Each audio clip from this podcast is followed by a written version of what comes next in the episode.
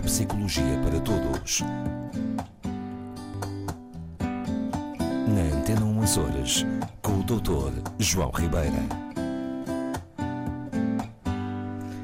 Olá, Dr. João Ribeira. Olá, Rosa. Estamos em tempo de Natal. É verdade, quase em cima, não é?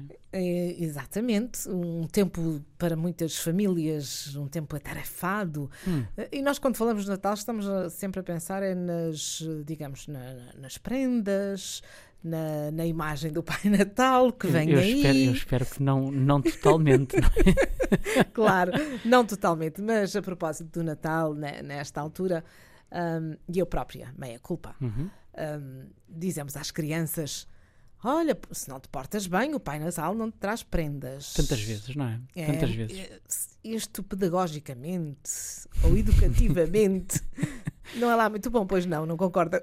Olha, é- é- vamos lá ver. Todas as coisas têm aspectos positivos e menos positivos.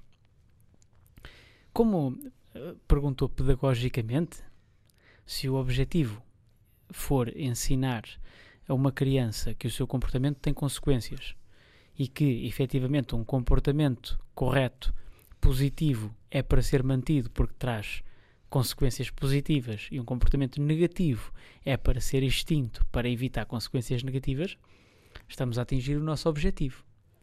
Aqui a questão prende-se eh, e a parte negativa tem a ver com. Esta é uma época eh, especial para a maioria das crianças, pelo menos para as crianças que têm a sorte de poder eh, desfrutar desta época, não é? Em família e, e em paz e com segurança, não é?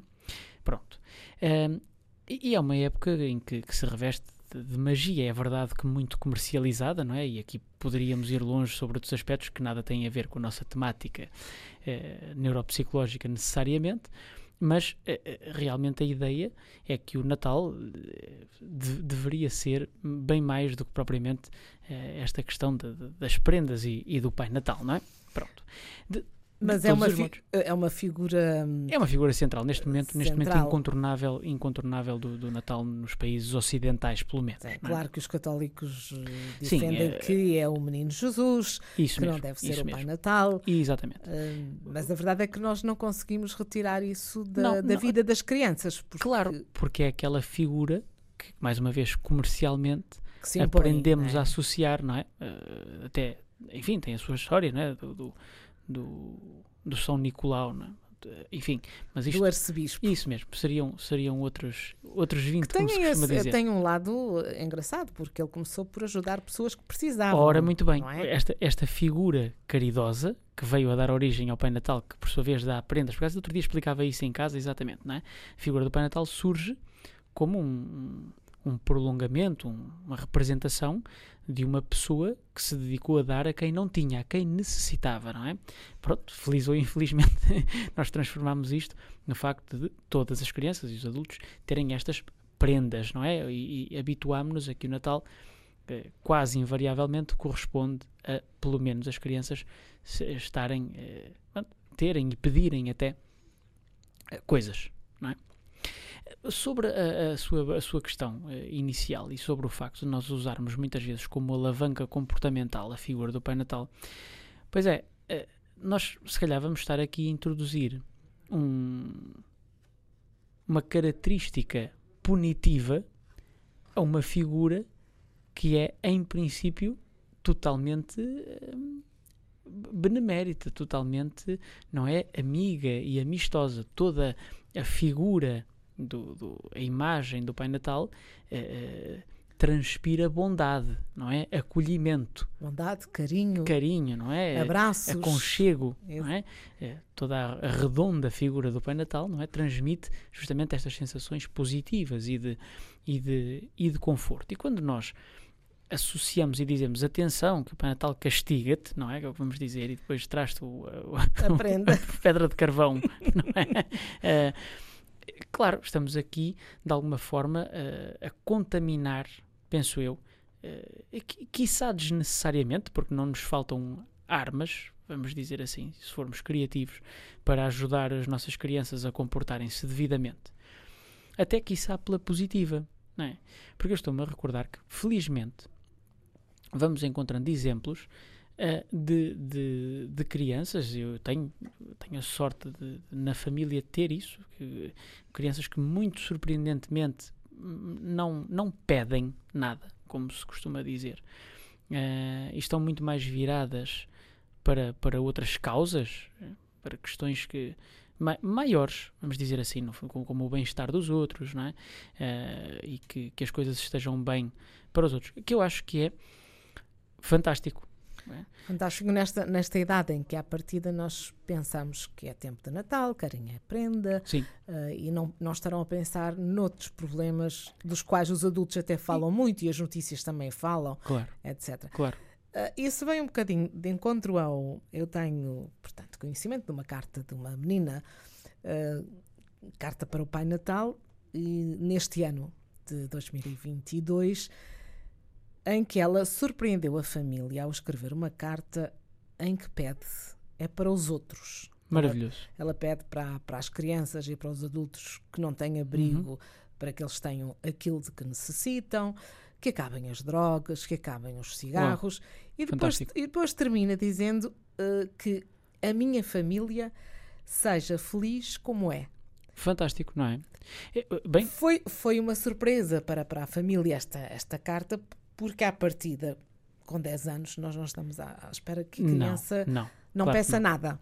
Claro que não, até porque toda a educação da criança, como eu estava a dizer no início da conversa, foi construída nesta base, não é? Chegando a esta época, se te portares bem, Bem, se te portares bem, o Pai Natal traz prendinhas. Portanto, era uma condição quase eh, sine qua non. Portanto, eh, porto-me bem, tenho prendas. Não me porto bem, não tenho. Já falámos disto. Esta, esta criança de que fala e os outros exemplos que, que, que vão existindo, eu penso que o, o que sim, que haverá oferece- mais crianças a Sim, escreverem estava a dizer- textos deste género. Sim, eu estava a dizer que tenho, tenho o prazer de ter na minha família, muito próximo, uma criança que funciona assim. Isto, eu acho que em, em, em primeiro lugar eh, há que dar os parabéns à família, desde logo, porque é sinal que, fi- que- que fazem e fizeram um excelente trabalho em não só em, em prover a criança de tudo aquilo que ela possa achar que precisa, daí não pedir mais nada porque não sente que precisa de mais nada, não é? Porque isto é uma noção, eh, esta coisa das prendas, é uma noção muito básica. não é? Eh, no fundo, nós eh, aprendemos, nós crianças, não é? Aprendemos que, apesar de termos tudo, precisamos de mais uma coisita. Não é? Isto, isto é muito interessante porque, mesmo culturalmente e nas nossas casas, às vezes acontece. é? Quantas vezes damos por nós e dizemos eu tenho coisas a mais. Eu não preciso destas coisas, mas a nossa tendência, algumas vezes, é acumular. é? Isso vem- vem-me agora à lembrança uma outra situação, mas com, com adultos, que é, por exemplo, cedem muito às promoções Uhum. eh, e compram. Hum, eu, por exemplo, já perguntei a alguns assim, mas calhar." precisavas mesmo disso? Pronto, muito bem, Ah, não, mas estava barato. tal e qual. Ah, que necessidade, quer dizer, porquê? Porque é que as pessoas E fazem isto fazem levava-nos longe, né? e talvez nos estejamos aqui a desviar um bocadinho da pergunta Da inicial, pergunta, sim. mas, mas hum, bom, olha, neuropsicologicamente falando, adquirir coisas é um prazer. Sim, adquirir ou que nos ofereçam, no caso das crianças, porque não, eles não- Receberem também. não, não, não adquirem, não é? Não são eles que vão comprar. Mas existe um prazer conhecidíssimo e completamente óbvio, não é? É Em adquirir coisas, é- em nos darmos mais coisas, mesmo que não precisemos, pelo simples prazer de o fazer, não é?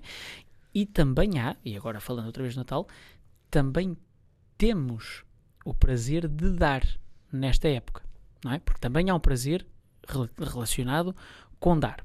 Mas, voltando aqui atrás e resumindo e baralhando, efetivamente, se calhar devíamos deixar de confundir coisas. Sim, e manter a figura do Pai Natal, caso assim queiramos, como uma, uma referência de bonomia, uma referência De bondade, de bondade, de, partilha. aconchego. Isso, de uma pessoa que dá, sobretudo a quem precisa. Talvez aqui se pudéssemos fazer a diferença, ir introduzindo progressivamente nas nossas crianças, nos nossos jovens, esta ideia de que o Natal é uma época de bem-estar que deveria ser para todos.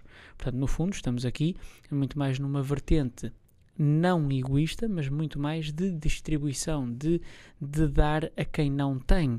não é? Eh, há algumas famílias que, que, eu, que eu vejo com, com muito agrado que, inclusive, convidam pessoas para Para- os momentos mais importantes do Natal, a consoada, o dia de Natal, para estar consigo em sua casa, porque sabem que são pessoas que eventualmente vão estar sozinhas, que eventualmente vão estar, hum, enfim, mais eh, abandonadas nesta época, quiçá. E isto sim, Isso já Isto sim. acontece com alguma Exatamente. Isto eu acho, frequência. e, e a criança de que falou há bocadinho, e, enfim, eh, tem claramente esta noção, o que é fantástico e só diz bem de quem educa a, a- a criança, não é? E, portanto, se calhar, em vez de estarmos a utilizar o, o, o Pai, Pai Natal, Natal. como moeda de troca ou como uma figura eh, potencialmente punitiva, não é? Vamos, vamos antes usar a imagem do Pai Natal para estimular as crianças a, a estarem mais virados para aquilo que os outros possam precisar quando eu preciso de pouco, não é? Bem, resta-me desejar-lhe um bom Natal. Feliz Natal para si, para toda a sua família e para todos aqueles que nos acompanham. Até para a semana. Até para a semana.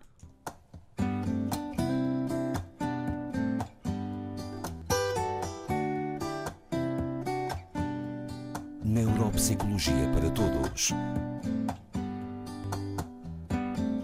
Na Antena 1 Açores, com o Dr. João Ribeira.